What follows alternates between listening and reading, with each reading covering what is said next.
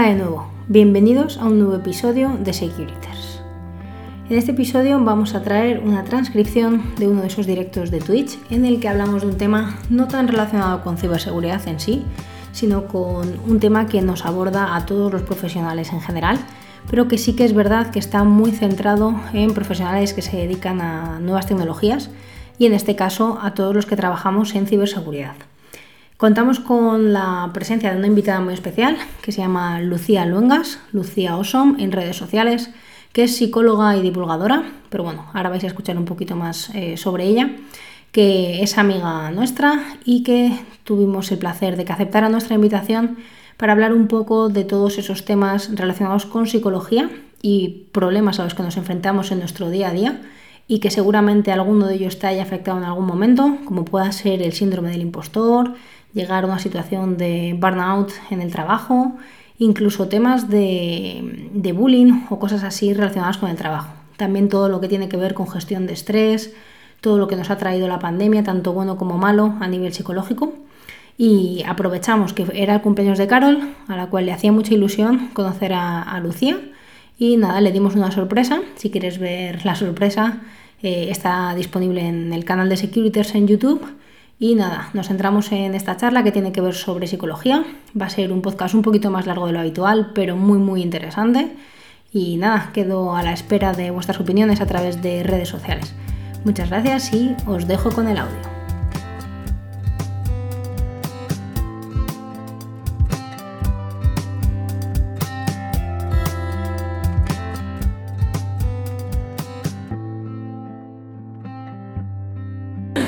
Vale, vale. Bueno, pues ahora os ponemos un poco en, contexto. Ella es Lucía, eh, teníamos que traerla al podcast, pero yo iba tirando un poco largas.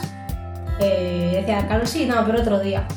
Y pues bueno, mm, sé que Carol quería que viniera y digo, pues así para el miércoles de su cumple podría estar genial. Y yo estuve con Lucía el domingo y ya se lo he dejado caer, lo estuvimos hablando y terminamos de darle un poco forma. Sí, y ya se ha prestado, así que muchas gracias. O pones una caja en la cabeza para entrar. Además a mí me hacía muchísima ilusión. Sí, sí, no, de hecho esto o sea, realidad es mía. Yo dije, me pongo la caja en la cabeza. Sí, sí, se ha, se ha, entregado a la experiencia por completo. Me encanta, yo vivo de esto. y bueno, ¿habéis dejado el perrín? en casa. Pues ha estado bien. Es que es precioso. ¿eh? Ay, Simba. Simba. Ma cookie. Es bueno para que nosotros hacemos como, como tú haces en tu podcast, nosotros no presentamos. Así que te vas a presentar tú para que te pongan un poco, tu weekend. Vale, ¿dónde está la cámara? La cámara es aquella. Y luego ya preguntamos, decimos por qué ya he hablado de un libro y que te pongan un poco en, contexto todo lo que haces, que no es poco. En el momento de presentarme siempre me cuesta un poco, porque creo como que cuando nos presentamos tendemos como a enaltecernos un poco y a colgarnos un poco los logros. Y eso no me gusta. Así que me presentaré de una manera muy sencilla, y es que de profesión soy psicóloga. Me dedico principalmente a la divulgación por redes sociales. Una cosa ha ido derivando a la otra y mi pasión de la psicología clínica y el entrenamiento pues han formado un poco la persona que soy a día de hoy. Eh, me considero una chica curiosa, mm, enamorada de la vida, del aprendizaje y de todo lo que conlleve ilusionar. Y eh, por eso es el motivo por el que estoy aquí. Marta me presentó la posibilidad de salir aquí en el podcast entrevistada, hablando un poco temática de, de la mano de la psicología y obviamente mi respuesta fue un sí. Así que... Joder. Por eso estoy aquí hoy. Pues, eh, pues muchas gracias por venir, ¿eh? Joder, que mola mucho. Así que bueno, luego os vamos a pasar también en las redes sociales y demás de, de Lucía, pero para que tuvierais un poco de, de, contexto, pues bueno, es psicóloga y sabemos que los informáticos en general, ciberseguridad en particular, estamos un poquito pinzaditos y tenemos alguna serie de problemas o podemos tenerlos. Entonces vamos a hablar un poco de lo más típico y que sobre todo desde estos últimos años de pandemia ha, ha dado un poco más la cara y se ha hablado más de ello, que antes seguía existiendo, pero estaba un poco más escondido. Entonces vamos a hablar de, de diferentes temas. Los hemos tratado en algún, en algún directo, hemos hablado de la gestión del estrés, la frustración, síndrome del impostor, eh, el burnout y vamos a hablar un poquito de todo ello eh, también depende de por el chat lo que más os llame la atención. Eh, entonces vamos a ir tratando un poquito todos los temas, que no se nos extienda esto a un directo eh, eterno, que también sea menos divertido para, para, todos. Vamos a estar aquí en clase de teoría tomando apuntes, vale. que estés lo más a gusto posible. y luego le damos también un detalle que tenemos para okay. ¿Te parece bien? Cambia el título, ¿eh? Ya puedo cambiar el título. ya puedo cambiar el título. Sí, sí, sí. ¿Tienes alguno? O sea que no sabías nada de esto, ¿verdad? ¿Qué va? ¿Qué va? Si es más, cuando he entrado, me ha dicho, si llega a las 6 y 20, me dice, dame el móvil y el reloj. Y yo, espera, deja que me mande un mensaje. si no respondo es porque me han quitado el móvil del teléfono. Sí, además que yo tenía cosas planificadas y por eso te he preguntado, porque tenía cosas eh, que estaban planificadas en Twitter automáticamente en hora y yo, ¿dónde estás? Para que llegase a tiempo. Así que, hasta ahora. ¿Me puedes abrir la ventana si tienes calor? No, que no Sí, igual me quito la esta porque tengo calor. Es que eres lo peor, ¿eh? Podría haber sido peor. ¿dónde va a No, parar? sí, sí, siempre puede ser peor. Pero contigo Nos sí. hemos portado súper bien. Bien, ¿no? Bueno, claro, ¿qué tal la sorpresa? Flipando. sorpresa, de Pero verdad? sorpresón. Bueno, me alegro, entonces hemos cumplido. Es que estoy flipando, de verdad, es que me da no sé qué mirarte porque yo no puede ser, no puede ser. Estoy aquí, bueno, se te iría pasando el, el No, sí, sí, madre mía, no sé. Pongo esto un poquito más grande y de hecho vamos a poner para que no moleste. Bueno, hay, hay ciertas preguntas un poco pre- eh, más o menos preparadas para no ir a ciegas, porque yo también estoy algo nerviosa. De hecho, al principio decía, no llega, no sé qué, eh, estaba ahí mirando. Había un poquito de tráfico. Sí, sí, no, pero o sea, previo al, al directo y demás, entonces, pues bueno, eh, espero que salga lo, lo mejor posible. Y nada, vamos a comenzar un poco, nos has dicho que eres psicóloga. Eh, ¿Por qué psicología? ¿Lo tenías muy claro? O...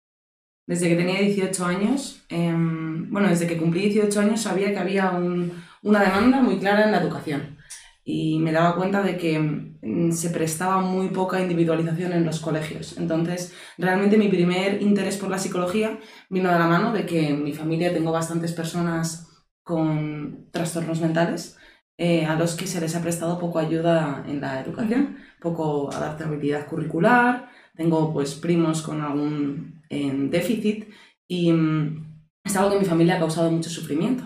Entonces, como que desde bien pequeña yo he sido la cuidadora de mis primos. Es algo que, que, bueno, que siempre me he recordado como la persona que les ha guiado y la persona que más les ha escuchado. Entonces, también su mejor amiga, aparte de su prima. Y a medida que fui creciendo, pues, pues quise especializarme en algo, en un, en un cuidado especial hacia, sobre todo, trastorno autista, que es lo que más me llamó la atención en un primer momento. Pero cuando me inicié en la carrera, como que al final pues los gustos también van cambiando y me enamoré mucho del deporte y de la vida sana. Entonces ahí caí en psicología de la salud, que es un poco mi especialidad. Y mm, ahora mismo me dedico a la psicología clínica. Bien, pues nada, muy completo y además lo tenía clara- claro desde, desde el principio. Y además de la psicología hemos visto que hay mucho con vida sana, deporte. ¿Cómo es un día normal en, tu vida para ir desgranando un poquito y que te vayan conociendo mejor antes de entrar ya en toda la parte de, de problemas que nos pueden afectar? Em, lo interesante es que la vida de Lucía es como que tiene un patrón, ¿vale? Pero nunca estoy en el mismo lugar.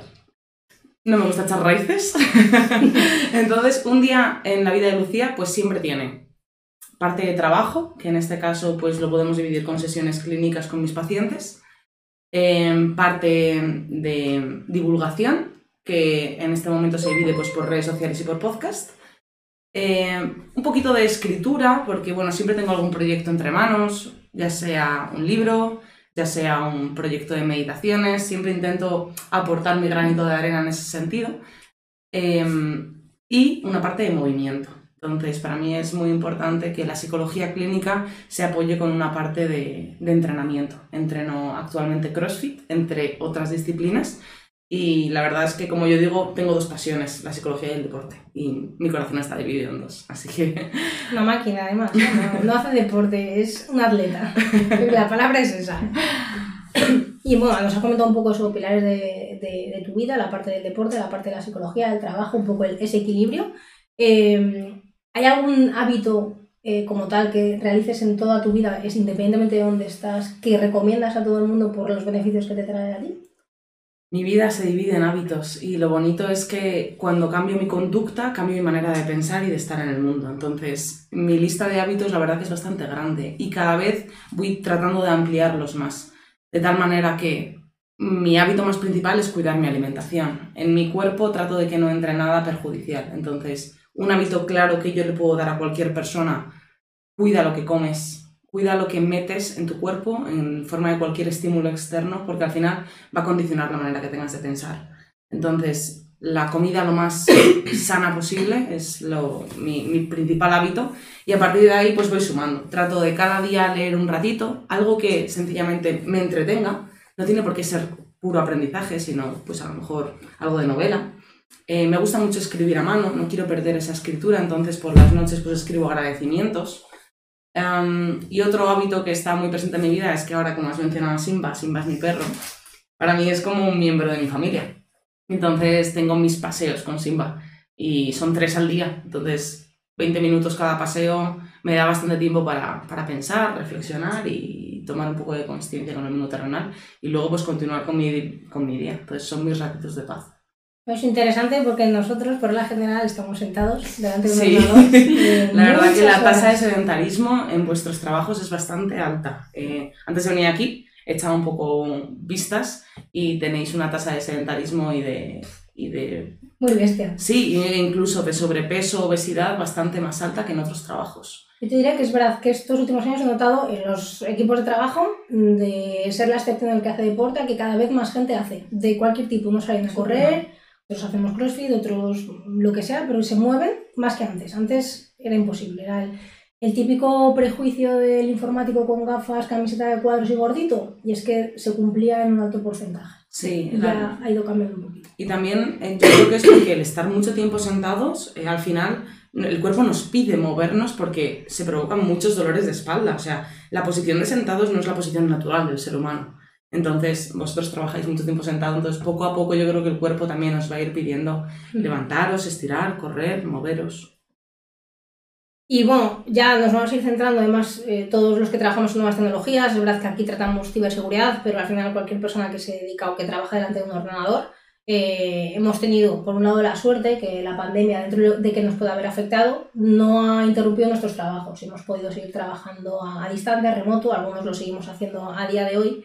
Y eso, lo que decíamos antes, ha dado, ha dado un poco pie a, conocer nuevos problemas, ya psicológicos, que antes eran muy tabú que nos están afectando. Y de hecho yo considero que trabajamos más ahora que de lo que trabajábamos antes, como estamos en casa, no hay que ir al trabajo, nos ahorramos ese tiempo. Y las empresas un poco abusan y estamos trabajando, pues en vez de las 8 horas reglamentarias, al final estamos 9 o 9 y media o más, dependiendo del, del caso. Entonces ahí eh, nos encontramos con lo conocido como burnout o nos quemamos ¿no? al final por, por el tema del trabajo y no sabemos identificar que eso está pasando qué herramientas, o bueno, si no lo he explicado muy bien, qué es el, el burnout y qué herramientas podemos tener para tratar de detectarlo a tiempo y tomar alguna medida que nos pueda ayudar.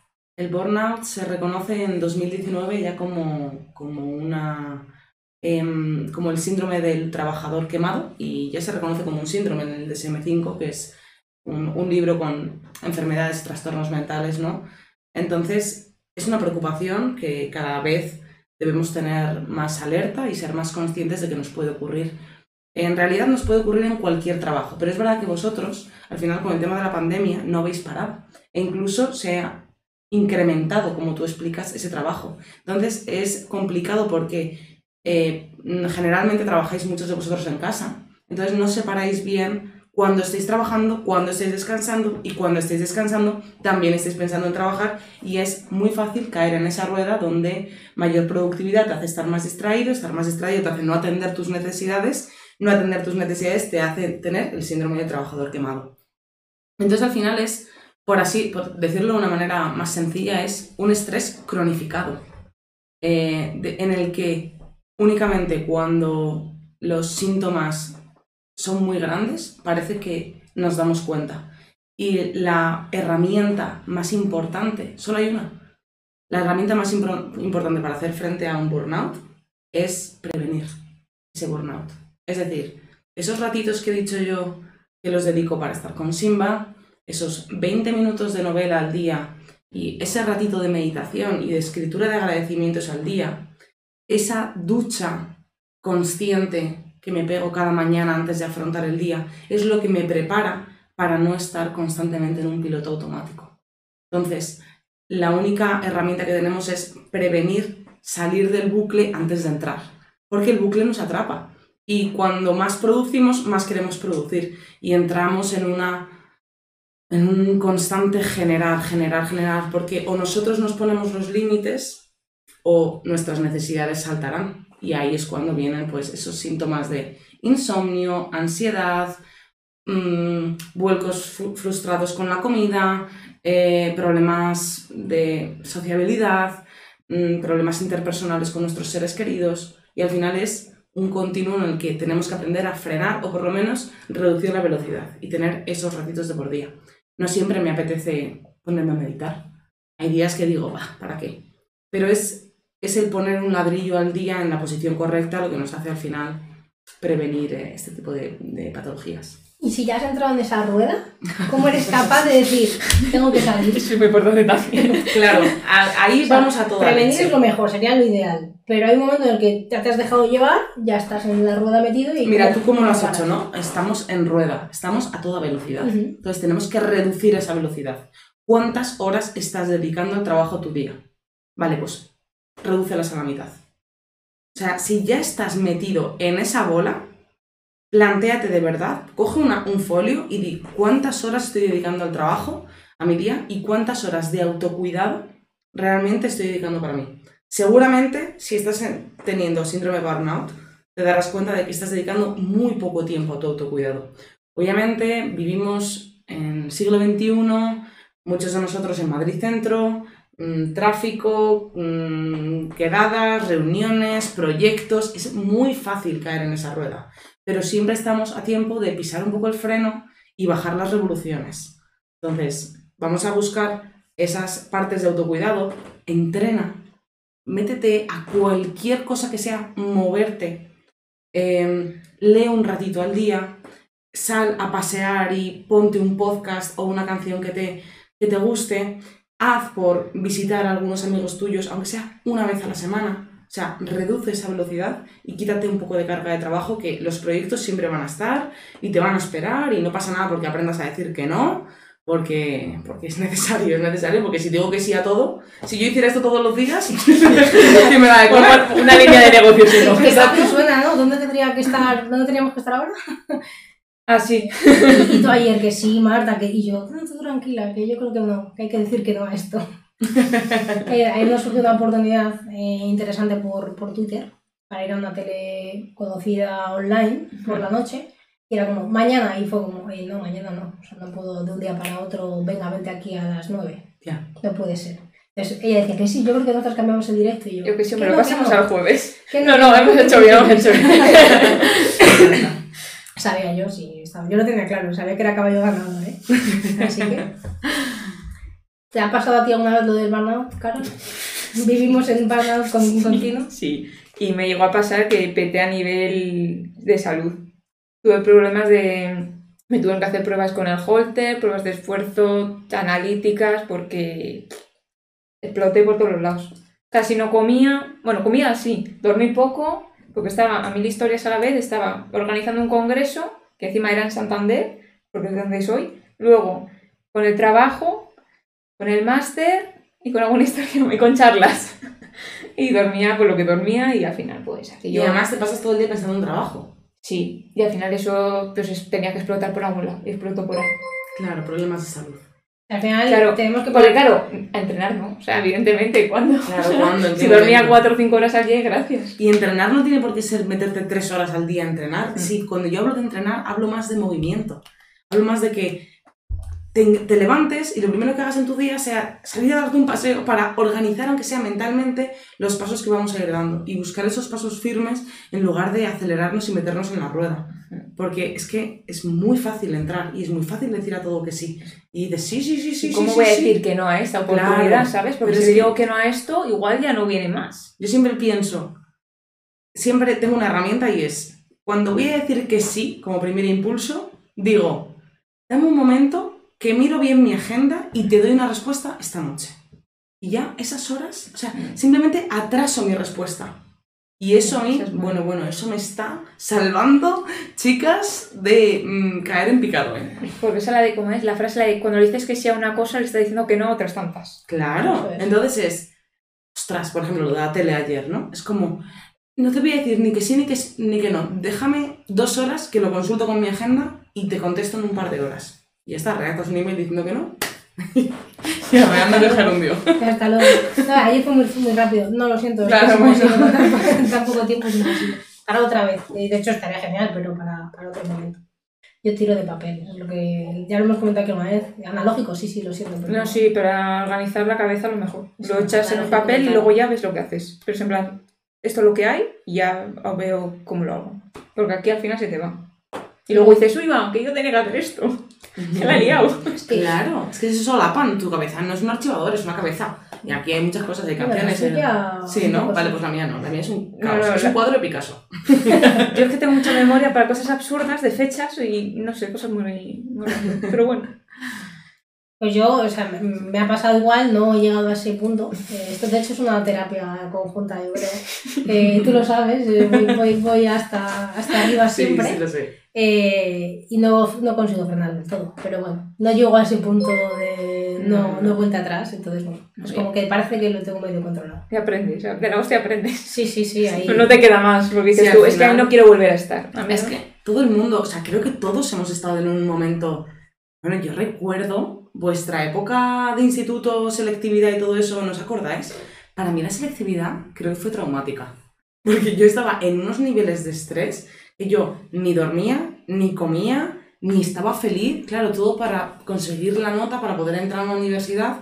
Pues ese estado lo viven muchas personas a día de hoy porque, claro, tienen que poder llegar a fin de mes, tienen una familia que mantener. Bueno, sí. Claro, claro, es que o sea, ese estado cronificado de estrés, claro que daña tu salud, daña tus órganos, porque daña tu mente, y tu mente al final es un recipiente. El agua que vertemos en ese que, que- que metemos en ese recipiente al final va a llenar nuestro cuerpo, nuestros órganos se resienten, inflamaciones crónicas de bajo grado, nuestro sistema digestivo no funciona bien. Mm. Lo primero donde yo noto el estrés es cómo digiero la comida. Ay, mi estómago habla, dice Lucía. Estás jodida. Algo no va bien. Exacto.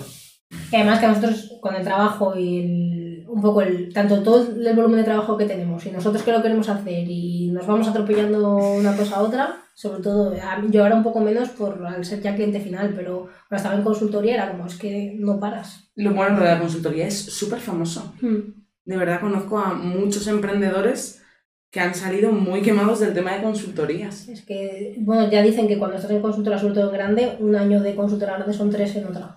Porque es Ah, que sí, es un sí, volumen sí. de presión eh, que ya ahí se junta eh, el estrés con la presión que tienes, eh, manejar todo eso más las horas que tienes que echar.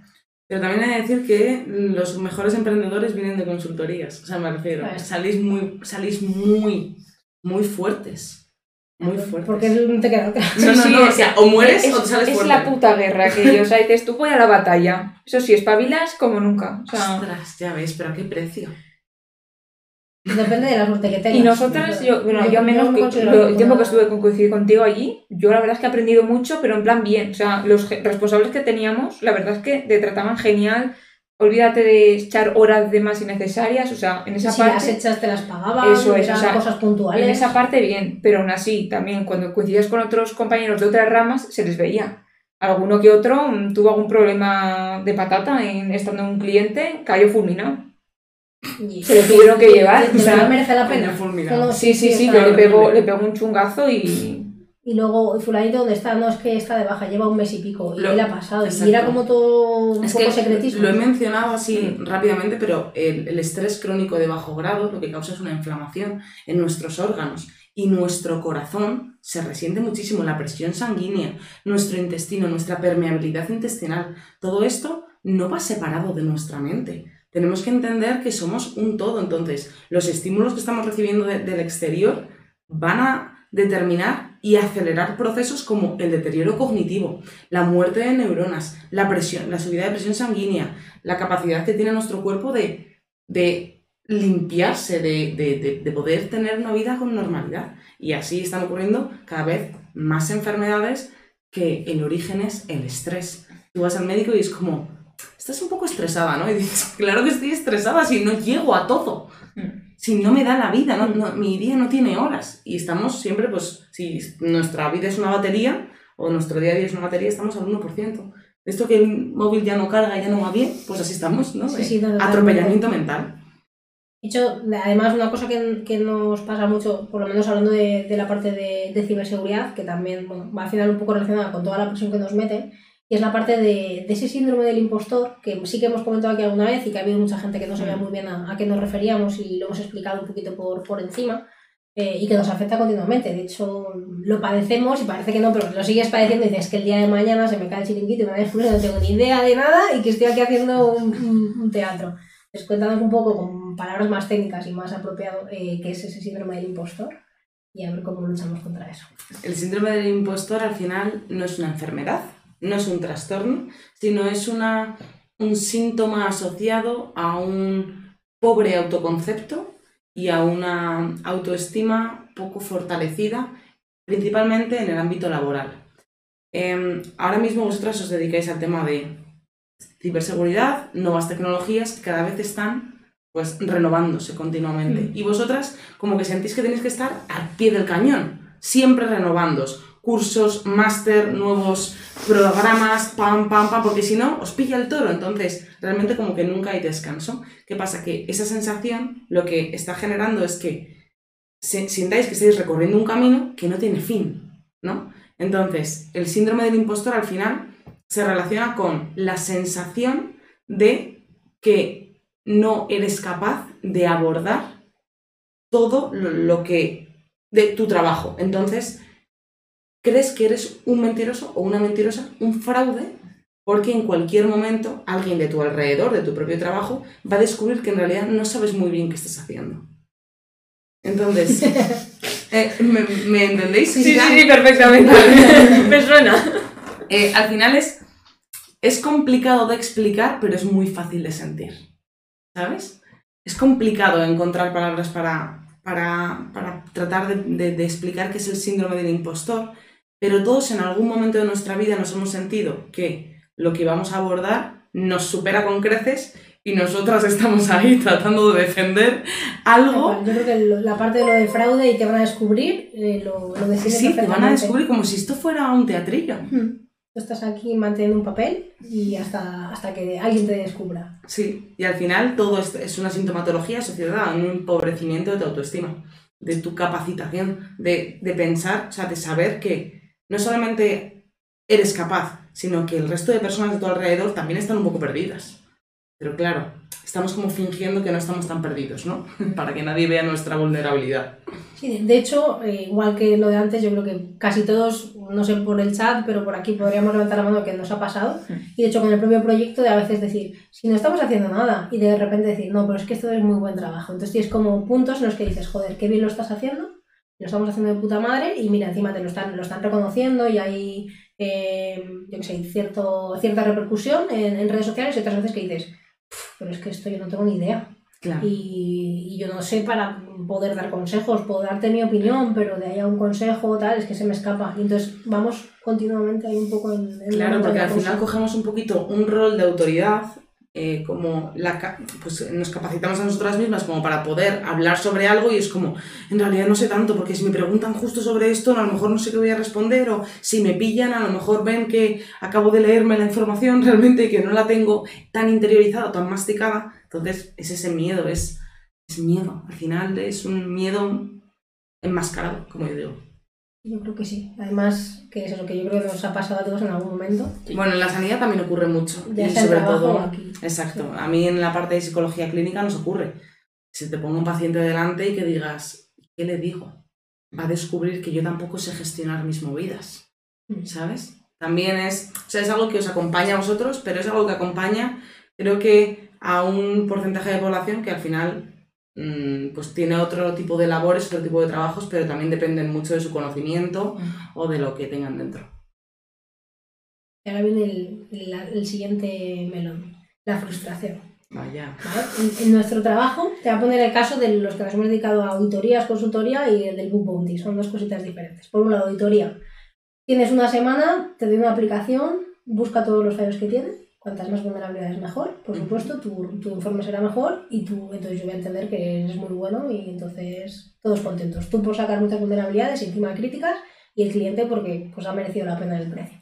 Y luego está el book bounter. El book bounter, vamos a decir, autónomo, y su trabajo o su sueldo depende de lo que encuentren. Si no encuentras nada, no cobras. Oh, Y si encuentras, cobras. Y cobras mucho. Normalmente cuando encuentran algo grave, pues que hace poco había un caso de una persona que ha ingresado 135 mil dólares por una vulnerabilidad.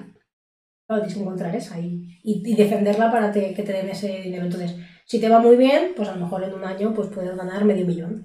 Y si te va muy mal, pues no comes al día siguiente, básicamente. vaya, Entonces- poco estrés. Esa, esa parte de lidiar con la frustración, nosotros al final, cuando estás en consultora o te dedicas a auditorías, pues tienes tu sueldo a fin de mes y mal que bien, pues las defenderás, una te saldrá mejor, otra peor, una dependerá de ti porque no has estado lúcido y otra es que si la aplicación está bien hecha no tiene vulnerabilidades, no hay por qué echarte la culpa a ti mismo. Y luego está el otro, que es como el otro nivel, que es el o lo sacas o no comes, que sería la, la excepción. Entonces trabajamos mucho con la frustración de no me sale esta técnica, pero no te sale porque no lo sabes hacer o no te sale porque justo esa técnica en esa máquina no es vulnerable. Eh, me quiero sacar una certificación, creo que voy preparado, voy al examen y suspendo. Pues entonces no, no voy preparado. De hecho hay una de las certificaciones más conocidas que su lema se conoce siempre como tryharder. Si no lo has conseguido ahora, sigue intentándolo, inténtalo más, inténtalo más fuerte y al final aprenderás. Como a hostias, pero vas a aprender, vas a tardar más. Y es nuestro día a día. Dependiendo de a lo que nos dediquemos, normalmente más gente en la parte de auditoría que al bounty, pero bueno, eh, son distintos perfiles en, en ciberseguridad de la parte técnica. Eh, frustración. No soy lo suficientemente bueno para dedicarme a esto, que se junta también con el síndrome del, del impostor de, Buah, la que he colado aquí y me están pagando a fin de mes y no tengo ni puta idea de hacer lo que me están pidiendo. Y si estás en consultora, es tu día a día, porque hoy no sabes de nada, pero es que mañana vas a este cliente y eres experto de. Y esto es así. Entonces, sí, sí, se junta Vaya. No veo entre tanto. Vaya. selva. No entro tanto. y maneja, maneja esa frustración. A ver cómo lo haces para pues, salir airoso de la, de la situación. O sea, esa es la, la- El percal. el partido que tenemos que jugar en el 85% de los casos. A jugar. ¿Qué haces con la frustración? ¿Cómo la manejamos? Haré, mm, haré uso de una cita de Rudyard Kipling que me gusta mucho, que dice, al éxito y al fracaso, a esos dos impostores, trátales siempre con la misma indiferencia. Eh, la frustración, la frustración va a estar dentro de nosotros. La frustración, el miedo, eh, las dudas, las inseguridades, el temor a fracasar, a ser descubiertos, también las ganas de brillar, la superación, la ilusión, el coger de nuevo un nuevo proyecto, el hacerlo nuestro, pero nada, ninguna de las dos patas son reales. Por eso la frase dice, a esos dos impostores trátalos siempre con la misma indiferencia. Eh, no, no podemos hacer realmente nada contra la frustración. Contra la frustración no hacemos nada, ni contra el miedo, ni contra la inseguridad. Siempre nos va a acompañar. Entonces, lo primero que tenemos que entender es, deja de batallar contra esas sensaciones porque no son tu guerra. Yo siempre, mira, en terapia pongo un ejemplo, ¿vale? Y es, cuando yo llego por primera vez con un paciente, a veces hago un poco, un poco la broma, sobre todo si son más jóvenes, ¿vale? Y me siento y digo, bueno, eh, encantado, me llamo Lucía, digo, y, y esta es Paca. Y, y claro, me dicen, ¿cómo que esta es Paca? Digo, sí, mira, Paca, Paca, Paca son mis miedos, son mis inseguridades, son mis frustraciones, son mis miedos a no poder ayudarte, a fracasar, a no encontrar vulnerabilidades. Y están aquí conmigo y me van a acompañar toda la terapia, estas y todas las que estén. Yo voy a intentar no hacer caso a Paca, ¿vale? Pero, pero Paca va a estar aquí. Y a veces a lo mejor necesito un poco de tregua, porque somos seres humanos. Y tú vienes con tus movidas y yo vengo con las mías. Entonces yo voy a intentar todo lo que está en mi mano para poder ayudarte. Entonces, aceptar que nos vamos a frustrar es el primer paso para dejar de frustrarnos. ¿Entendéis lo, lo ilógico que puede llegar a sonar? Pero, pero cuando lo interiorizas, ostras, el poder de la aceptación, de aceptar que eres un ser humano, Marta, y que a lo mejor esta vez no has encontrado vulnerabilidades, pero ¿cuántas veces sí las encontraste? ¿No? Sí, sí. Además que esa, esa lucha que nos pasa un poco a todos ha hecho que gente abandone. Exacto. por Para que llegue a ese punto de decir, es que no es para mí. Claro, pero porque es el miedo, porque el miedo, ¡pum!, ganó la batalla. Pero es que el miedo siempre va a estar. Y esa es una pregunta muy recurrente, ¿no? ¿Qué hacer contra el miedo? Es como que no, que no. Contra el miedo no se hace nada. Y el miedo está ahí, que yo tengo días de mucho miedo. Mucho miedo. De ir a grabar un podcast y decir, uff, no se va a escuchar nadie. y está ahí, y yo lo saco con el miedo. Y aprendo. Y a lo mejor uno, pues, llega al éxito, pero ni, ni algo es tan malo ni algo es tan bueno. Indiferencia total y seguimos caminando que al final es lo que hemos elegido y elegimos cada día, ¿no? Entonces, paso a paso, que todos tenemos una paca que nos acompaña. Esta es la mía, está aquí también, por cierto, una entrevista esta está. No sé si pondremos abajo, podemos Y acá. pero, pero siempre nos acompaña. ¿Algo que añadir? No sé, es que es una puta masterclass, ¿sabes? O sea, estoy flipando.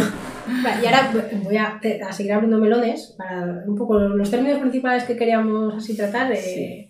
Aquí también, bueno, se me acaba de ocurrir otro, voy a abrir otro, que es la parte de, de luchar contra el ego, no contra el nuestro solo, sino es un sector en el que hay mucho ego. Sobre todo en, algunos, en algunas partes es como yo soy mejor que tú, no tienes ni puta idea y eres un fantasma porque tú no tienes que estar aquí, no tienes ni idea. Entonces yo me meto contigo, tú te metes conmigo, el de al lado se mete y entonces al final hay muchísima parte de ego en ese aspecto. Y ahí no es combatirlo porque no está en tu mano, es el resto, sino el conseguir también que te dé un poco igual y no sé si tiene que ver también con, la, con todo lo que hemos visto antes de, autoestima, eh, pero es que es muy común, de hecho siempre es una de las preguntas que hacemos a la gente de- del sector, ¿cómo ves el ego en ciberseguridad? Y es que sale, hay mucho ego y es malo para el, para el sector y es Porque hay mucha competitividad, entiendo, ¿no? Eh, sí, sobre todo en algunas áreas, siempre hemos dicho que como en la parte ofensiva parece que hay más, eh, y meter mierda y pues si uno está destacando es porque no tiene idea, seguro que es un fraude. eh, y hay mucho, pues eso, meterte en cuanto alguien saca un poco la cabeza, intentar ahí como hundirlo y que no, que no destaque. Entonces, para, para yo poder seguir manteniéndome a la altura, a ver si este me va a superar. Y viene de su casa y quién es. Al final estáis un poco condicionados a que eso sea propenso, porque el éxito de otro eh, también es un poco que vosotros no lo estáis haciendo tan bien, ¿no? Supongo. Eh, o por lo menos cuando tiene visibilidad.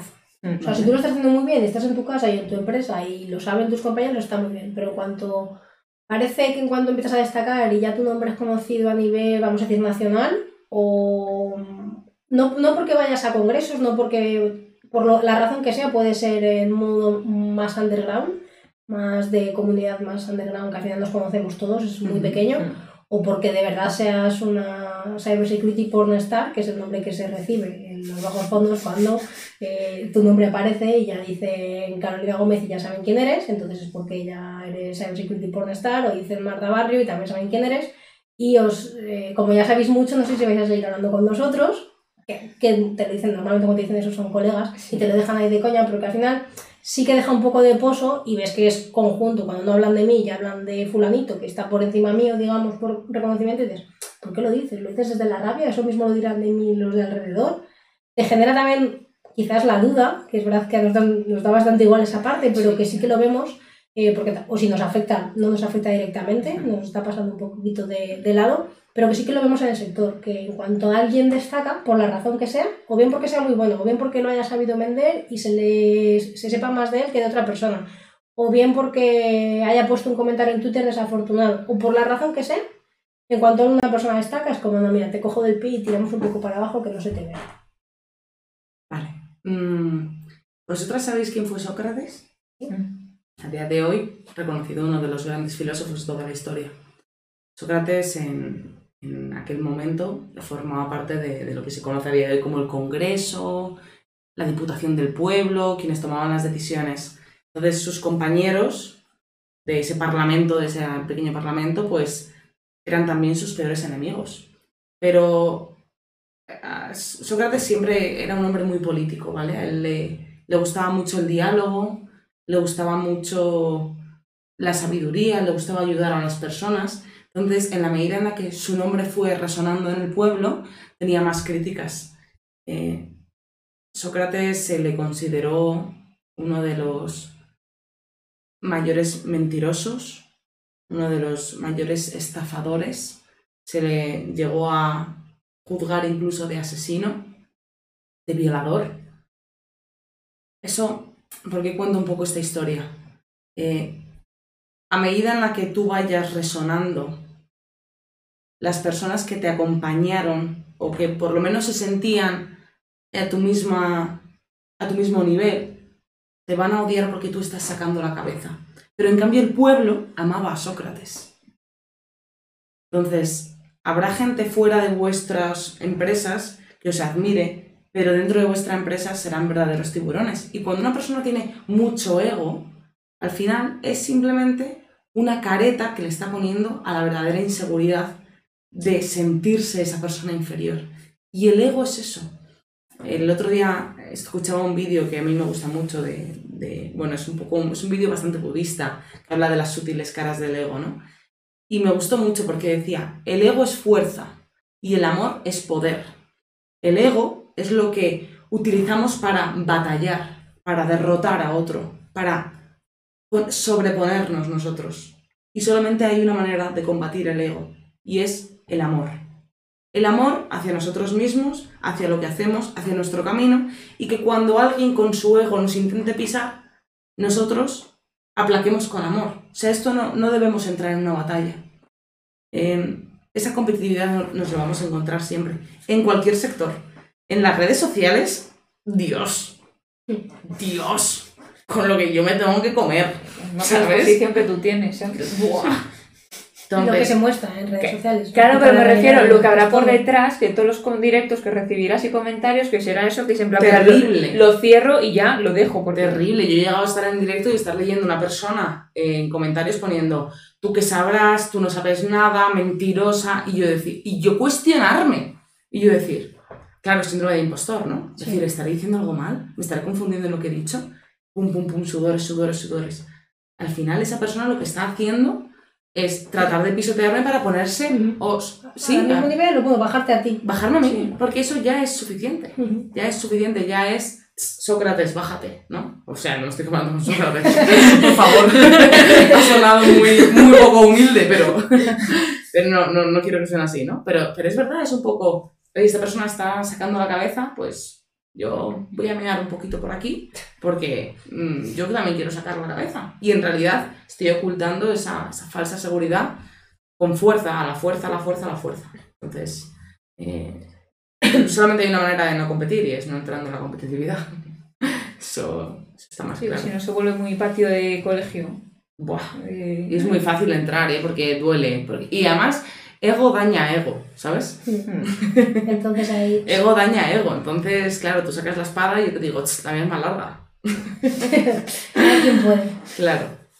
Bueno, y ahora, eh, siguiendo con toda la parte del psicólogo, eh, ¿por qué es tan tabú el ir al psicólogo y por qué deberíamos de ir? Bueno, yo siempre digo que cada persona tiene su proceso, entonces yo nunca me atrevo a recomendar a alguien ir al psicólogo principalmente porque un psicólogo no va a hacer nada por ti que tú no quieras hacer por ti mismo.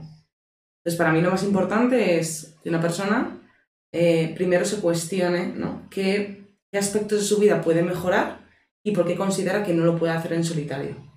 Entonces, la decisión de ir al psicólogo debe partir realmente de uno mismo. Yo puedo aconsejar a alguien, ¿no? Es decir, creo que sería bueno que vieras otro punto de vista con respecto a esto, porque quizá tus propias experiencias tu conocimiento actual, tu sesgo, no te está permitiendo ver ¿no? la lista de posibilidades y contar con un profesional que al final nos enfrentamos cada día a un montón de situaciones, entonces tenemos bagaje y creo que, que, herramientas para abordarlo y nos formamos para ello. ¿no? Entonces, principal, respondiendo a tus preguntas, la primera es, creo que no todos deberíamos ir al psicólogo, creo que ir al psicólogo es una cuestión de estar preparado para ir, porque igual que un libro no nos va a dar una información para la que nosotros no estemos preparados, si yo me siento en frente a un psicólogo con los brazos cruzados y digo, a ver qué me tienes que contar tú a mí, nada de lo que esa persona sea, por muy profesional que sea, va a poder calar. Porque hay una barrera tan grande, principalmente de ego, que no me va a dejar ver más allá. Entonces, para tomar la decisión de ir al psicólogo, primero hay que aplicarse una curita de humildad y decir, bueno, voy a ver qué tengo que aprender, ¿no? Y eso sería lo primero. Y tu segunda pregunta no la recuerdo. Sí, porque si, cuando una persona dice que ve al psicólogo, todo el mundo dice, hmm, como... Mm. Algo le pasa. Sí, en plan... En plan que tiene una tara que no... que le, como que le hemos perdido. Claro, pero al final eh, mediremos a los demás con la, vara, con la vara de medir que nos medamos a nosotros mismos. A mí alguien me dice que va al psicólogo y digo, ¡buah, qué maravilla! Se está cultivando. Fija qué diferencia. Entonces, mediremos a los demás con la, con la vara de medir que nos medimos a nosotros. ¿Qué pasa? Que en la sociedad, obviamente, pues eh, el culto al autocuidado y al cultivo mm, del conocimiento no es algo que brilla por su ausencia, ¿no? Entonces nos seguimos extrañando cada vez que alguien dice voy al psicólogo. Pero considero, o quiero creer, no sé si es por el ambiente en el que me la verdad, que eso va evolucionando. O por lo menos, bueno, yo quiero Sí, pensar yo, así. yo creo Sí, que también. Sí. Sí, yo lo veo alrededor. Pero es cierto que nos justificamos como voy al psicólogo, pero no por nada malo, ¿eh? Sí, sí, sí. Pero ya, pero ya lo dice. Claro, Sí, claro. ya no Nos es- va- sí, sigamos evolucionando, sigamos en este camino que tiene, que tiene buena pinta. Sí, va, va como en la dirección correcta. Sí. Y bueno, ya para tampoco robarte mucho tiempo y, y ser un poco consecuentes con un poco lo que teníamos, tenemos una serie de preguntas que nosotros siempre hacemos a los invitados. Túmalo. Son cortas, normalmente, Sí. eh, y, y entonces son, yo creo que encima pueden aportar algo diferente a lo que hemos visto hasta ahora. Y eh, son muy sencillitas, son cuatro o cinco preguntas. La primera es que nos recomiendes un libro, de lo que quieras, temática libre. ¿Sabéis cuál ha sido el primero que se me ha venido a la cabeza? No, Harry Potter. pues mira, es perfecto. Os lo juro, es que creo que fue el primer libro que me leí que me aficionó y me enganché tanto a la saga que creo que a raíz de ahí nació mi pasión por la lectura. Entonces, para cualquier persona que no se enganche mucho o no le guste mucho la lectura, Harry Potter. Pues perfecto, a mí me sirve, yo soy súper fan. Vale. Así que Harry Potter es genial. Y no tienes uno, tienes 6, 7 para, Claro. para ir continuando. Lo siguiente, un podcast. Puedes barrer para casa, puedes... Con el libro también podía haber barrido para casa y no lo ha hecho. Bueno, eso, eso después, ahora hablamos de eso. La promo para después, ¿no? Sí, al final. A ver, para mí mi gran mentor o una persona que tengo la fortuna además de conocer en persona es el doctor Mario Alonso Puig. Él tiene, bueno, no, es que tenga un podcast, sino que tiene muchas conferencias, entonces yo me las pongo en formato podcast y realmente me he llegado a escuchar sus, sus conferencias, no sé, varias veces cada una. Entonces, eh, pues como no voy a recomendar a él, que es básicamente quien más me ha inspirado. Perfecto. Y Tortilla luego el mío también, si queréis. tortilla de patatas con o sin cebolla. A ver, ahí solamente hay una respuesta posible. Yo también la sé, que solamente hay una Con, respuesta. ¿no? Con. no, Vale, vale, vale, vale, a ver, o sea, Si no está abajo, ¿eh? Tenía que echar a alguien antes de tiempo. La siguiente es la hace Carol siempre. No, tío. A ver, No, no te, no te excuses, tú haces la pregunta. pizza con o sin mejillones. Sin mejillones. O sea, ¿Lo has probado? No lo he probado, pero eh, no sé. O sea, es que claro, cono sin piña, vale, pero mejillones. Está muy rica. Está muy- los de, en escabeche. Le, quita- le quitas el líquido y. Pero es que la pizza ya en sí misma es perfecta. Es como añadir, no sé. mm, no Yo sé. soy de tu opinión. ¿Verdad? Pero es que no lo habéis probado. Es que no puedes juzgar si no habéis probado. Pero ¿cómo lo voy a probar? es que, joder, ya que me meto una pizza, ¿cómo no voy a poner mejillones? Que me la jodo. Bueno, no sé, ya ve- veremos. Te, te- te lo diré. Y importante sin gluten, ¿vale? Recuerda. Sí. Eh, ahora, cuéntanos un poco. Tu libro, tu podcast, hemos hablado de ellos, por encima hemos pasado. Cuéntanos primero de tu libro. ¿Qué es ese libro? La vida de ello. La vida de ello nace de, bueno, de la más profunda soledad y pensamiento reflexivo. Me inventé un pequeño personaje que se llama Ello, que al final es fruto de mi inconsciente, y empecé a, como a contar un poco sus aventuras, que al final no dejaban de ser las aventuras de mi mente, ¿no? Y de todo lo que yo iba aprendiendo. Entonces está muy orientado en el arte de la serenidad, de la meditación, en terapias de tercera generación y con mucha influencia de la filosofía. Así que la vida de ello, pues es un, es un libro, como yo explico, de las aventuras de un pequeño personaje que se va descubriendo a sí mismo un camino hacia la felicidad y los obstáculos que te puedes ir en- encontrando con un montón de consejos aplicables para la vida y, y a nuestra salud y al potenciamiento de, nuestra salud. Y mi podcast está muy en relación con la vida de ello porque se llama Psicorrendimiento y mm, lo que hago es divulgar desde de la mano de la psicología diferentes temas aplicables a nuestro día a día para, bueno, como yo digo, pues tener un mejor rendimiento, no un rendimiento deportivo, sino un rendimiento en todos los aspectos y ser mejores seres humanos. Así que esos son mis dos grandes hijos y proyectos y a la luz de este 2022 que espero que salgan otros dos más.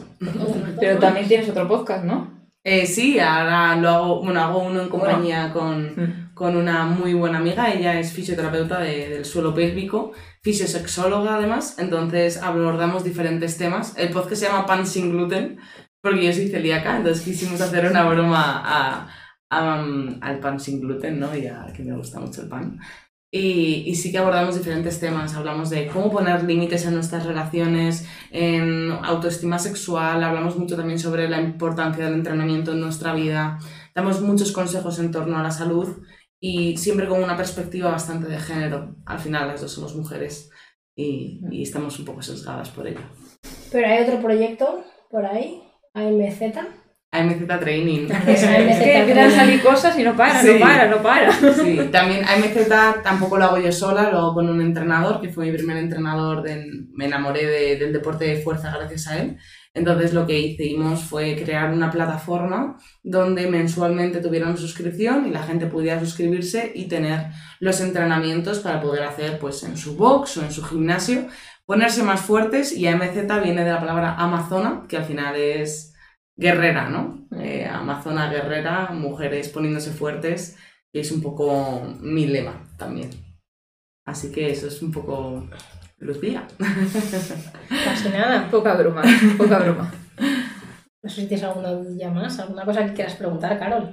Es que hija, me ha pillado que. Bueno, pero ya se está calmado, ¿verdad? Sea, sí, ya vale, mejor. qué bien. Ya mejor, ya no voy a ponerme a llorar. Nada.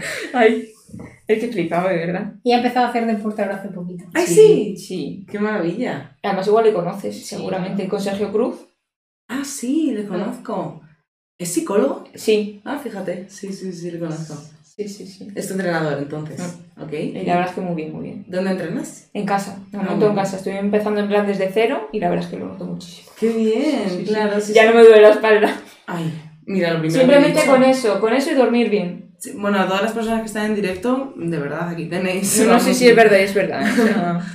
Sí, el- vamos, la, la primera herramienta para evitar el dolor de espalda es movernos y movernos bien, obviamente, sí, ¿no? sí, sí. progresivamente. Tengo una duda que es muy random, pero Vale, Pues es el momento. contestar. ¿En qué piensas cuando entras en el mar Cantábrico con lo fría que está en pleno invierno, de verdad?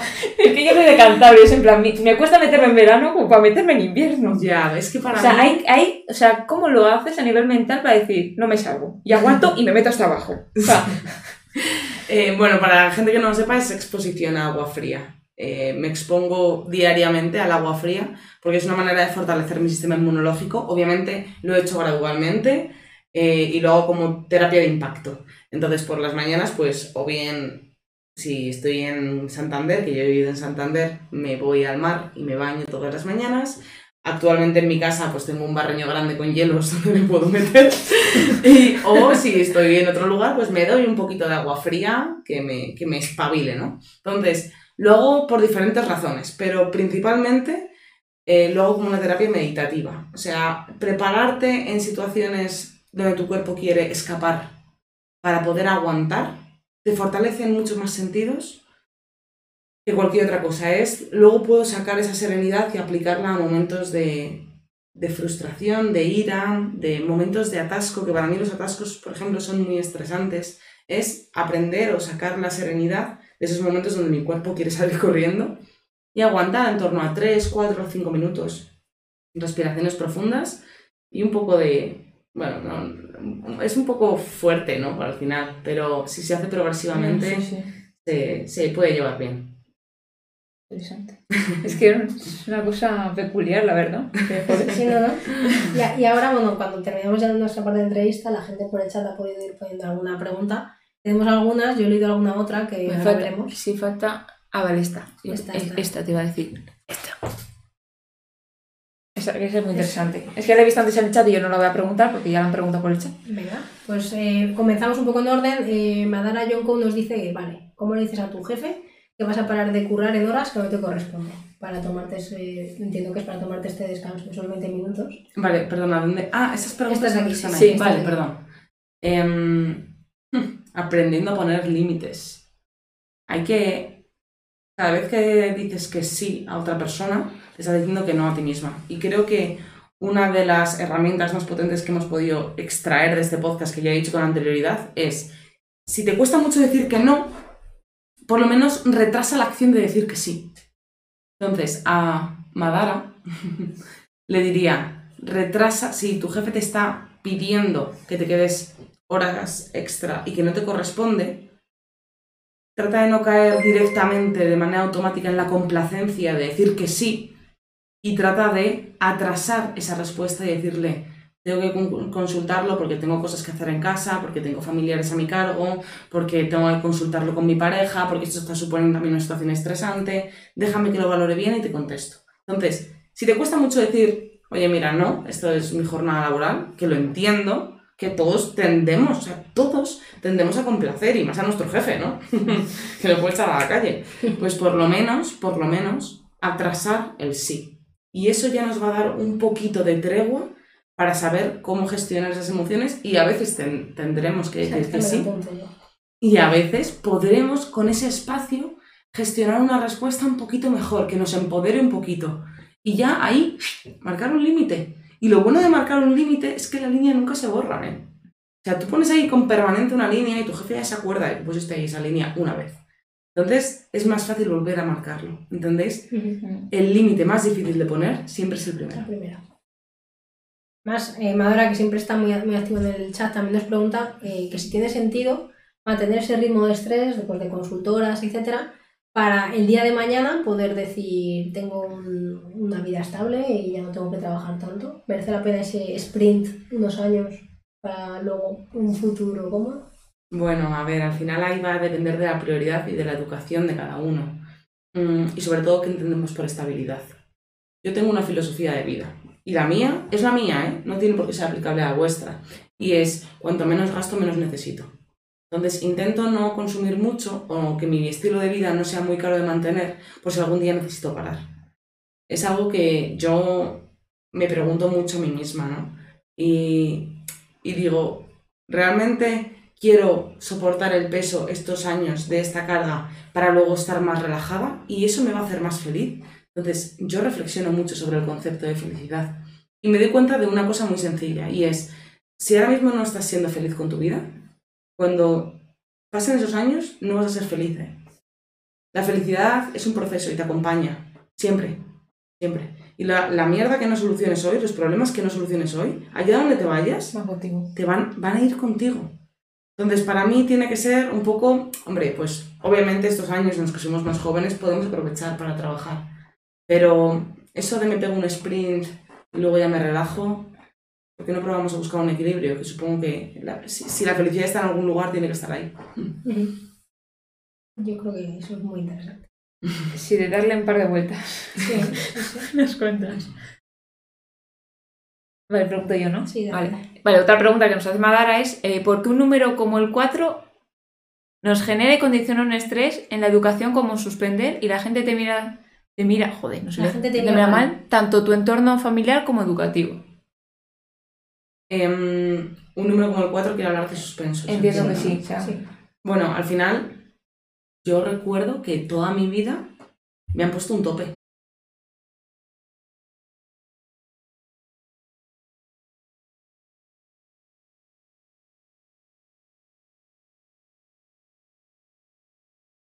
Y fue en sexto de primaria, suspendí conocimiento del medio, un examen. Lo pasé de mal, lo pasé de mal, nunca se me va a olvidar ese momento. Me dio una, mi primer ataque de ansiedad fue ahí, siendo una niña, siendo una niña. Entonces, nos han valorado en función de unas notas. Y algo mucho peor, nos hemos valorado en función de esas notas. Y nos hemos creído que un 4 es igual a un fracaso. En lugar de un 4 es igual a una oportunidad de progreso, de mejora de coger el siguiente examen y reventarlo. Entonces, hay que romper mucho paradigma, ¿eh? Esto, vamos, suena, suena muy bonito de Está muy palabra. arraigado. Sí. Sigue- es cultural. Sí, sí, es sí. completamente cultural. Porque además el sistema educativo no te forma para sacarte tus- tu, tu potencial, te forma para un estándar, para ser un estándar. Sí, uno más. Uno más. Entonces te mide con la misma vara de medir que a todo el mundo. Sí, sí. Entonces- Eso lo, lo tratamos mucho porque aquí en nuestro sector, hasta hace. Cuando yo empecé, hace, va a hacer 10 años, si no tenías carrera, olvídate de trabajar en unas consultoras, olvídate de. Había ci- ciertos sitios a los cuales no podías eh, acceder. Carrera. Y todo el mundo era, bueno, pues si, si esta persona sabe estudiar, hace su eso, su bachillerato y su carrera. ¿Cuál? Pues bueno, ya decidirá. Eh, ¿Ha hecho un módulo? Bueno, a ver si así salva un poco la vida. Ella viene de módulo, por ejemplo, pero ya son años después. Entonces, yo sí que he visto que ahora mismo ya en estas empresas importa que sepas. Me da igual que hayas estudiado en el garaje de tu casa, que hayas estudiado eh, con 35 años, eh, que tengas carrera, no la tengas, un poco queda, o el máster de, turno. Ahora empieza a dar más igual, no en todos los lados todavía, pero ya empieza a haber más salidas para gente que a lo mejor no haya tenido la carrera arreglada o la formación reglada que venía de antes. Pero es que antes era, si no tienes carrera, ya esto no aspiras, aquí es que ni, no te hacen ni la entrevista porque el currículum ni siquiera va a pasar. Y eso sí que vemos cierto, pues igual que lo que hablábamos antes, que se va avanzando un poquito eh, hacia la dirección que creemos que es más correcta, pero que claro, todavía hay mucho bagaje cultural. En ese- Claro, a mí me gusta medir un poco, en lugar de por carrera, por título, me gusta medir por competencias. Yo al final, vale, soy psicóloga, pero veis que tengo proyectos. Mm. Mis... Nunca he pedido un currículum. Nunca he pedido un currículum. Yo, mi pregunta siempre es, ¿por qué te voy a necesitar yo a ti en mi equipo? ¿Por qué tú? Mm. ¿Qué sabes hacer? ¿Cómo me vas a solucionar la vida? Porque yo necesito que me solucionen soluciones. Entonces, claro, hay que quitarse muchas cosas. Porque esa niña de mm, nueve años estaba llorando por haber sacado un cuadro en conocimiento del medio y pensaba que su vida se iba, iba a ser un fracaso. Porque la estaban valorando en función a eso. Y ella a sí misma se valoró en función a eso. Entonces, Nosotros es verdad que ahora siempre intentamos dar eh, importancia, se lo decimos, que ante dos currículums iguales te tienes que diferenciar por algo. Y si esto es informática, esto es ciberseguridad, tienes que tener un proyecto propio, un blog, un lo que sea. Eh, ten algo a modo de identidad digital, tienes tu GitHub, tienes diferentes recursos, un Twitter en el que también publicas y haces cosas que de verdad llaman la atención. Diferenciate por eso. claro. A mí O a nivel persona. el resto te da igual. A mí lo que me hace diferenciar una persona y otra quizás es porque yo no trabajo en el campo de la ciberseguridad. Pero a mí, vamos, es cuáles son tus valores. O sea, ¿Cómo eres como persona? ¿Por qué quieres trabajar aquí? Eso es lo que te diferencia. Obviamente tener un Claro, proyecto eso ya es a- tener esa... Eso claro, ya te va, tienes que ir a empresas con esa mentalidad. claro, Sí, y- que no estén tan encorsetadas. Que las hay, ya las hay, ¿eh? Sí, sí, cada hay vez más. empresas que a sí. mí me interesa el, lo que hay detrás de ese papel que me ha llegado o de, de esa petición de oye quiero trabajar aquí, vale, ¿qué hay detrás de esto? Y así una es como persona. vas a evitar ese burnout y vas a... porque conoces las motivaciones de la persona. Eso es lo mejor. Y que cada uno aporta en lo que es bueno. No hace falta que todos seáis iguales y hagáis lo mismo. Si eres bueno en A, pues tú te vas a dedicar la mayor parte del tiempo a que quieres aprender BC, yo te dejo aprender BC. Pero a mí, con que tú hagas A, que es lo que te gusta, estoy feliz. Si tú prefieres C, pues haz C. Yo creo que, y que cada vez se empieza a ver más. Pero claro, porque las empresas o espabilan o te lo están dando fuera. Totalmente. Y te pones las pilas o, o lo pierdes. No sé si, a ver, ¿había alguna más? Eh, no sé cómo estás de puesta en temas eh, actuales. Johnny Depp, ¿te suena el juicio que han tenido? Creo, pues que... Es que yo no estoy muy puesta, entonces Claro. esa O pregunta... sea, creo que sí, pero por alcoholismo y por violencia, ¿no? Pero es que... Sí, era la opinión sobre el juicio Claro, entre ya. la ex y demás. Eh, no, no sabemos exactamente qué testificó la psicóloga. A mí me quiere sonar que ha salido absuelto él. Pero Sí, porque la otra lo han cazado mintiendo, Eso es. básicamente. Pero que no sé lo que testificó nadie. Ah, no sé, entonces no. no, es- no sé el yo, detalle. algo, yo algo he leído, pero no, no completo. Vale. Eh, Damon CDB nos dice cómo se puede superar un estado depresivo sin recurrir a medicamentos, cuando tu psicóloga no te hace ni caso y solo te dice que hagas meditaciones. Uf, a ver, principalmente, Damon, cambiar de psicóloga. No pasa nada. Las psicólogas somos, las y los psicólogos somos humanos y hay personas muy competentes y gente muy poco competente, como en cualquier trabajo. Yo antes de ser psicóloga fui al psicólogo y hubo algunos con los que me entendí y otros con los que no. Entonces, creo que hay dos em, herramientas muy potentes que emprender en este camino. El primero de todo es bueno, si has probado las meditaciones y ves que no te están siendo suficiente, porque un estado depresivo no se soluciona con meditaciones, de hecho, hablando de depresión, lo recomendable no sería poner a una persona a meditar, pero eso ya es mi valoración un poco global de la situación, sino buscar situaciones ilusionantes, motivadoras, que saquen a lo mejor a esa persona de ese estado y sobre todo fomentar un estado de hábitos en, el día a día, en tu día a día. Entonces, dice que no puede cambiar de psicóloga, perdona, acabo de leer. No, eso. sí, sí, no lo acaban de poner. ¿eh? Ah, vale.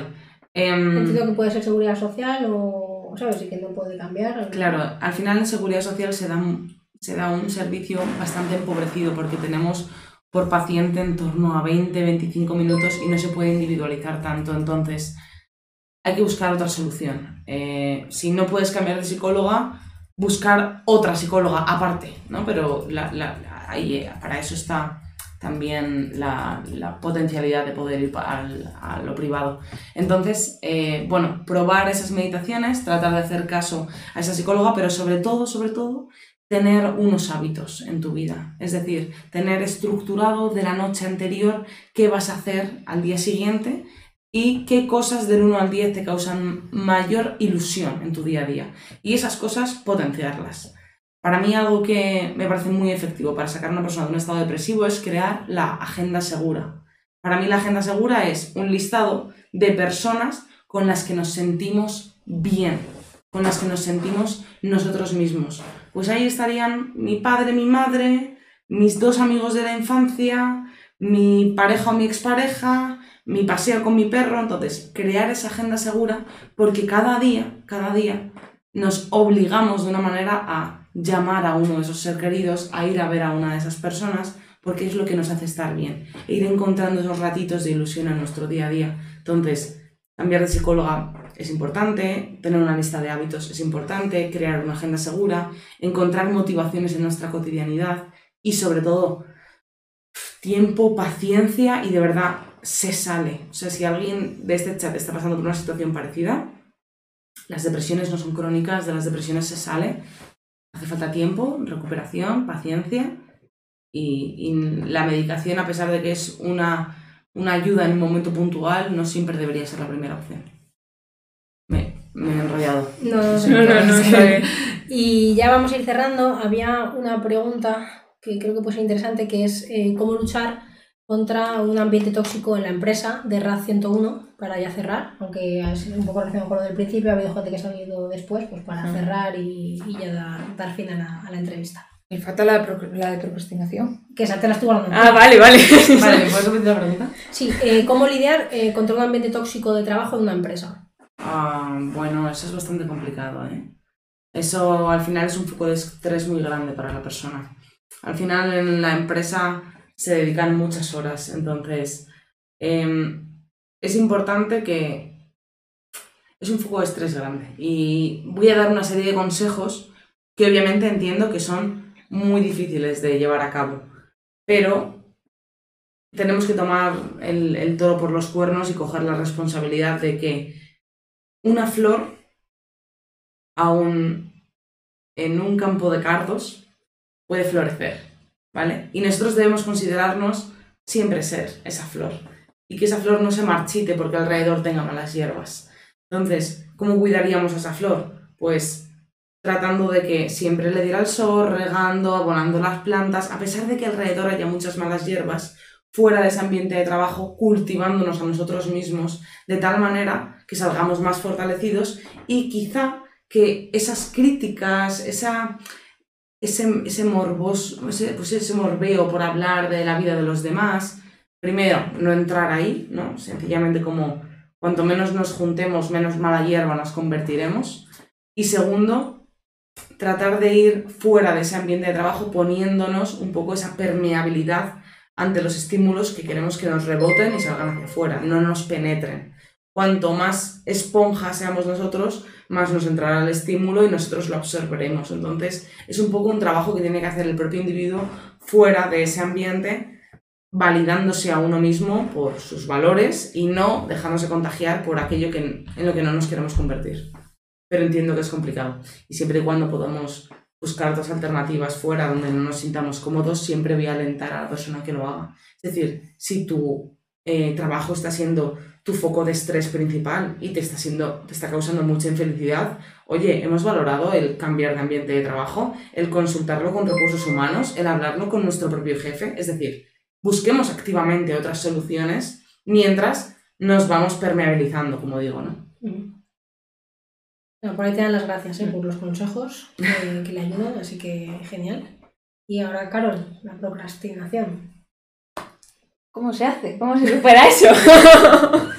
¿Cómo va? Em, la procrastinación, para quien no lo sepa, bueno, ¿cómo podríamos definir la procrastinación? ¿no? Es como eh, las ganas de hacer muchas cosas, pero acabar no haciendo ninguna y retrasar el momento constantemente de ponernos manos a la obra. Entonces, hay una cosa brutal contra la pro- procrastinación que es el estado de flow. El estado de flow es cuando nos metemos en una tarea que no somos, que no sabemos, que como si entráramos en un espacio-tiempo diferente en el que no pasan las horas y estamos siendo muy efectivos. ¿Qué pasa? Que el estado de flow, que dura 20 minutos, de 20 minutos a 2 horas, como mucho, nuestra mente tiene un pequeños breakdowns, ¿no? Entonces, eh, principalmente para la procrastinación, hay que detectar a los monstruos de la procrastinación. ¿Cuáles son? Los distractores. Entonces, cuando estamos retrasando constantemente una acción, es porque estamos haciendo otras cosas. Puede ser pensamientos rumiantes, puede ser scroll en redes sociales, puede ser cocinar, barrer, organizar. Nos encanta organizar. Los procrastinadores somos expertos organizando. No, maricón, no. o sea, nos Hasta encanta. pro- yo procrastino hasta el organizar. Vale, no, ah, soy no, no. reina de la procrastinación. sí, sí, Pues sí. fíjate, eres una reina. O sea, eres la reina amazona procrastinadora. Yo, cuando procrastino, organizo. Y digo, uy, ya he hecho cosas. No he hecho nada. No has hecho nada, Lucía. Has Te organizado. autoengañas. Claro, te autoengañas. Entonces, detecta bien cuáles son tus distractores, ¿vale? Y una vez los detectes, apártalos, sin miramientos, sin miramientos. Móvil en modo avión, déjate de organizar, mm, enfréntate a esa Esto tarea. está sucio, vamos a hacerlo de nuevo.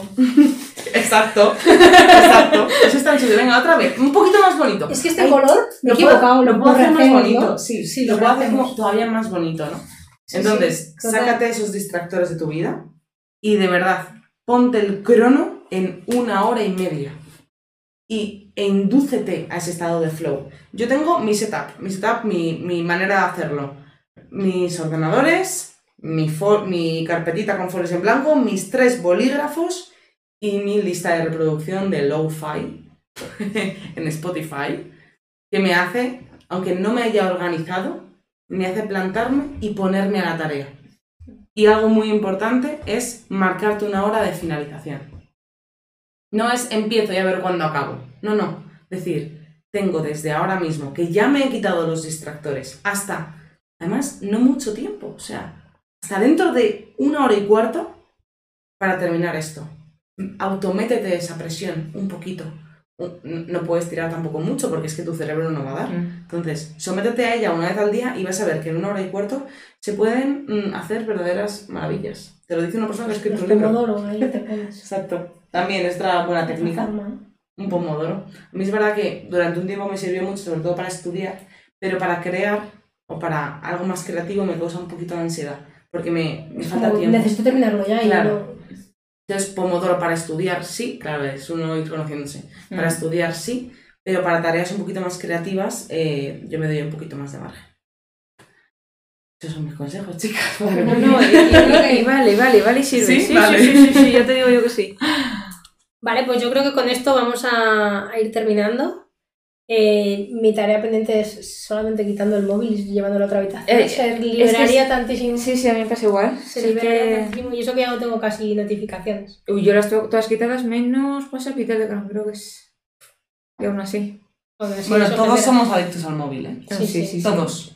Todos. Es una locura. Todos somos adictos al móvil. Y no, yo tengo. También. No, he hecho así, hecho- te callas. Ahora he hecho, he dicho, ¿dónde está el móvil? Está aquí. Y he hecho así y digo, ya, pero ¿por qué cojones has cogido el móvil? Si me lo has mirado, déjalo Me- otra vez yo allí. Me he dado cuenta, me monté Brutal. esta mañana en el coche, y esto está muy mal, no lo estaba usando, ¿vale? Tenía, estaba cambiando, pero el móvil en la mano, con la pantalla bloqueada.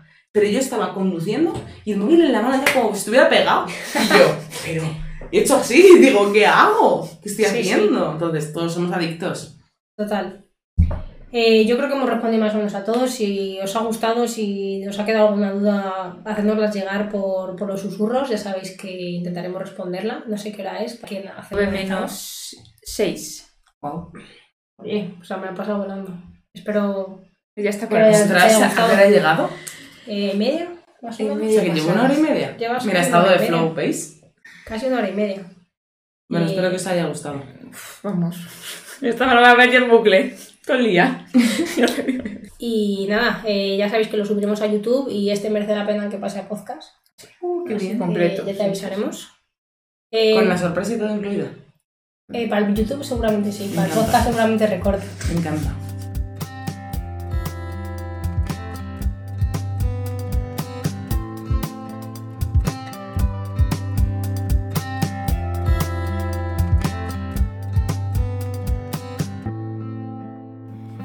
Y bueno, yo creo que ese último me encanta, es la mejor forma de resumir este podcast, ese directo, porque tanto a Carol como a mí nos encantó. Dar de nuevo las gracias a, Lucía por, por venirse al, programa, venirse presencialmente a, a casa a grabarlo y a disfrutar de un ratito de esa tarde, que fue súper ameno y súper instructivo para, para Carol, para mí y espero que también para vosotros, ahora que habéis tenido la oportunidad de escucharlo, si no lo habéis escuchado antes. Y nada, si os gustan también este tipo de contenidos, hacednoslo saber para traer más contenido que pueda complementar a toda la parte técnica que vemos en, en el canal y de divulgación. Y con esto cerramos un poco este episodio de podcast y nos vemos en el siguiente. Muchísimas gracias como siempre por estar ahí.